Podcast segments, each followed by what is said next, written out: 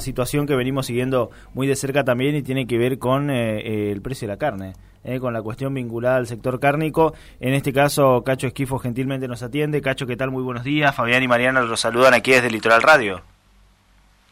Mariana buenos días.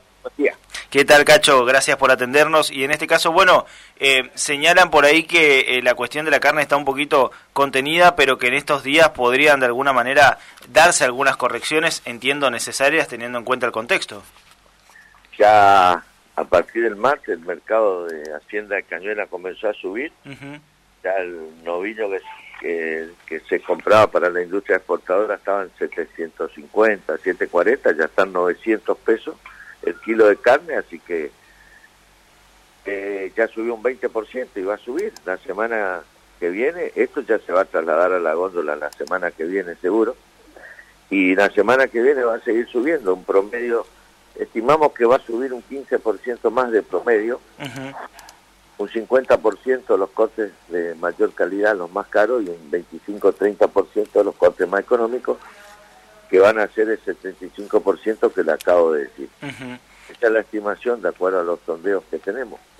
Pero la hacienda empieza muy atrasada, así que se esperaba, y todos decíamos que cuando llovía en gran parte del país eso iba a pasar, bueno, llovió, no en gran parte, pero llovió en todo el litoral, en el norte, en Chaco, Formosa, eh, parte norte de Santa Fe y parte norte de Entre Ríos, así que falta que lluevan en la zona núcleo, pero ya se adelantó esta suba y bueno, este, hay que actuar con nuevos valores, tanto para que compre la industria como la carne que le va a llegar al mostrador para los consumidores. Es una cadena, ¿no? Finalmente, Cacho, digo, este, ha subido todo en este último tiempo y quizás por una cuestión de, de oferta, de demanda y de no afectar tanto al consumo, es que eh, por ahí un poquito los precios se estaban eh, conteniendo, digo, se estaba aguantando un poco para esperar el momento justo. Al, estar en una sequía también bastante prolongada, no de la magnitud de la anterior, este, los productores, y en pleno invierno los productores, este, en vez que se muera la hacienda del campo, no pedían precio, pedían turno para mandar su hacienda. Bueno, el primer indicio de lluvia que hay este, la gente va siguiendo el de pasto, pero la gente ya tiene otra ilusión, otra otra fe, digamos, tiene otra perspectiva. Entonces ahora la gente va a comenzar a retener y como todos los mercados, el mercado de la carne, igual que todo el resto de los mercados, se eh, fluctúa el precio de acuerdo a la oferta y la demanda. Al haber menos hacienda para que compre el frigorífico, al haber menos carne disponible en el mostrador, por supuesto los precios van a subir. ¿Cómo está la, situación de los frigoríficos, Cacho? Digo, pensando también justamente en una parte que es importante dentro de la industria cárnica. Y la industria de la carne exportadora está nivelando a penita 1 o 2% para arriba, nivelando en cero. No solamente subió ahora la hacienda, sino subieron primero los sueldos de los, de los compañeros de tarea. está bien, también estaba atrasado, pero subió un 34%, un 35% han, han, subido todos los insumos. Las cajas, los termosellados, ha subido el gasoil para la distribución, ha subido la luz eléctrica, ha subido el agua. Este, hay una recomposición en promedio de haciendo entre insumos, materia prima, de un 18-19% integrado lo que lo que subió el costo de producción de, la industria exportadora. Que es la industria cárnica que más control tiene y que más gasta para mantenerse. Los frigoríficos consumeros, es decir, los que mandan la carne al consumo interno, o sea, que no salen del país, o los mataderos, los mataderos del pueblo, los frigoríficos tipo B, C y D y los mataderos, tienen mucho menos control, mucho menos exigencia, y ellos sí, yo creo que el incremento entre el salario y además la mayoría de estos son, son cooperativas, no alcanzó el 8 o 9%, alrededor del 8%, que es una diferencia muy grande entre la industria exportadora y la industria consumera. Cacho, después de la pandemia, más o menos los aumentos se dan cada cuatro o cinco meses, siempre por detrás de la inflación. ¿Esto es como una decisión del sector para intentar eh, mantener un nivel de consumo? No, el, el, industrial no decide nada, estamos a la expensa de lo que decida el gobierno y la, ley de oferta y demanda. Si tenemos mucha hacienda para, para faenar, para producir en la planta, va a haber mucha carne en el mostrador. Pero el gobierno no resuelve nada, ni hace nada, ni resuelve nada. Estamos con precios cuidados, precios dirigidos, precios, no sé, el nombre que usted le quiera llamar, de la época de Carlos Kirchner, de Néstor Kirchner. Y, no da resultado, y siguen insistiendo con eso. Pero el, el, el estar en precios cuidados significaba para la industria exportadora la liberación o el aumento de las exportaciones. Eso no ocurrió nunca. Seguimos con los mismos cupos y se vuelven a equivocar. Porque si yo faeno animales para, la, para exportar, no, no, no toda la carne se exporta. La costilla no se exporta, el vacío no se exporta, el matambre no se exporta y algunos cortes del cuarto anterior y posterior tampoco.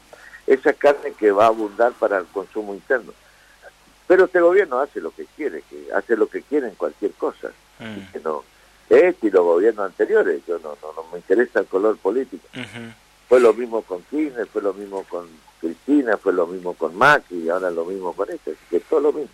Sí, se, se ve que ha hecho una, una relación un poco eh, desgastada quizás ya entre el gobierno nacional que sea y los sectores productivos, el campo. Eh, lo que pasa, ¿sabe qué? El gobierno es socio en las ganancias, mm. pero se ausentan las pérdidas. Claro. ¿Cómo le hace entender un gobierno que una planta eh, eh, que tiene 1.200, 1.500 empleados, que tiene que frenar mil cabezas por día, ahora tiene 600, 700 cabezas porque no, no, no, la gente está deteniendo.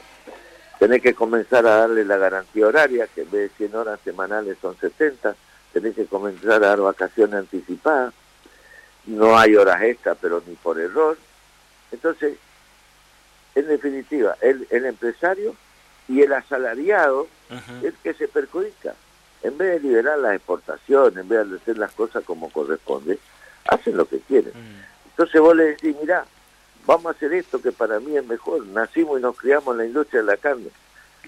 Y, algunos se quedan callados y dicen, bueno, vamos a pensar. Y otros te dicen directamente, mira, si hago esto, me restan votos. Entonces, ¿para qué me llamaste? Hacé lo que queréis, no me voy mal a la reunión. Eh, justo eso le quería consultar, Cacho, por ahí en este tiempo particular que atravesamos ahora, digo, con pasos por delante, la campaña de presidenciales, eh, ¿han tenido alguna reunión, algún tipo de contacto con, con los dirigentes, con los candidatos, precandidatos de lugares que sean? No, yo personalmente no me voy más, perder tiempo y gasto, mm. irte a Buenos Aires, escucharle a los mismos actores de un lado, de un, de un color político del otro, todos te dicen lo mismo y después hacen lo que quieren, te reitero. Eso es perder tiempo, gastar y perder tiempo de Val. Pero eh, la, la gente, no, es decir, el gobierno no se da cuenta de la magnitud de lo que de lo que va a pasar o de lo que está pasando en la industria de la carne. Porque además, el, al empresario le cuesta mucho conseguir eh, la plata para su... La, la, industria de la carne cobra cada 15 días para su quincena. Y cuando le llega la salariado al compañero de tarea, ya gastó todo anticipado. Mm. Entonces, no se dan cuenta, yo, yo no sé hasta dónde quieren llegar. Y no es que sea pesimista, no, al contrario, nosotros somos optimistas, inclusive estamos pensando en la reapertura de una de las plantas acá del Chaco, pero con esta situación vamos a pensar diez veces. ¿eh? Claro. ¿Y cuánto más pueden eh, aguantar, Cacho? Digo, en esto, en este contexto y con lo que nos estás describiendo, eh, sin ser pesimista y teniendo en cuenta lo económico, sobre todo que es tan fluctuante en la Argentina. Y mira, del 2006, como te decía, cuando cortaron las exportaciones completamente, venimos a aguantar. Pero, además hay otro problema. Cuando te habilitan las exportaciones, sea el cupo que sea, vos tenés que salir a ganar mercado. Perdiste los mercados que tenías. Mm. Y el, el, el, comprador de Europa te dice, bueno, yo te compraba antes 10 toneladas. Bueno, te vendo las 10 toneladas. No, no puedo comprarte las 10 toneladas te voy a comprar dos toneladas o tres toneladas. ¿Por qué? Porque yo no le puedo dejar al frigorífico de Paraguay, de Uruguay, de Brasil, que me que me cubrió la falta que, que vos me hiciste faltar cuando te cortaron las exportaciones. No, no, no lo puedo dejar de lado. Y además hay otra cosa. Y si el presidente que viene o estos mismos vuelven a cortar la exportación, entonces de recuperar todos los mercados en el volumen que uno vendía antes, recuperar los mercados por la calidad de la carne argentina, pero un 20%, un 25%, nunca los volúmenes que, que necesitamos exportar. Eh, y similar al consumo interno, ¿no, Cacho? Digo, en esto del 30, 35 que, que se viene manejando, la situación por ahí, también desde ese lado, desde la manera en que hoy la gente compra carne, digo, no tanto como antes, quizás más para el día, eh, imagino que también los hace repensar un poquito más cómo comprar, cómo distribuir, qué comprar. No, pero yo les cuento algo se va al ama de casa a la carnicería, las franquiciadas de los frigoríficos portadores, la carnicería de barrio, porque recorremos, hacemos nuestro estudio de mercado. Y antes decía, buen día, buen día, ¿tiene bife de chorizo? Sí, deme un kilo, por favor. Ahora llega el ama de casa que te compró toda la vida sí. y te dice, buen día, buen día, ¿tiene bife de chorizo? Sí, deme 300 claro. Claro. Y, eso... pena. Sí da pena, pero te compran con la plata que tienes, no te compran por kilo la provista para 12 días, te compran por el efectivo que tienes. Y muchas veces le tenés que fiar, o muchas veces llevan 300 pesos y el corte da 400. Lleve, señora, mañana pasado me traen la plata. O hay otros que te dicen, te compré toda la vida, fiame hasta fin de mes, y hay que hacerlo. Claro, claro. Es preferible eso y no perder el cliente. Sí, seguro. Mm. No, además te apoyó toda la vida. Claro claro, claro. Y te dio de comer toda la vida porque te fue cliente tuyo también en un momento diferente de la situación personal de cada uno hay que acompañarlo. Eh, entonces, Cacho, este 20% que se da ahora y estamos a la expectativa de un 15% para los próximos meses. De promedio. De promedio. De promedio. Sí, de promedio. Bien, eh. Cacho, muchas gracias, eh, ha sido muy amable como siempre. Saludos para todos. Hasta luego. Un abrazo. Eh, ahí pasaba Cacho Esquifo, eh, empresario cárnico de la zona, contándonos un poquito también a qué se debe este aumento en promedio del 20% que se dio alrededor de las carnes.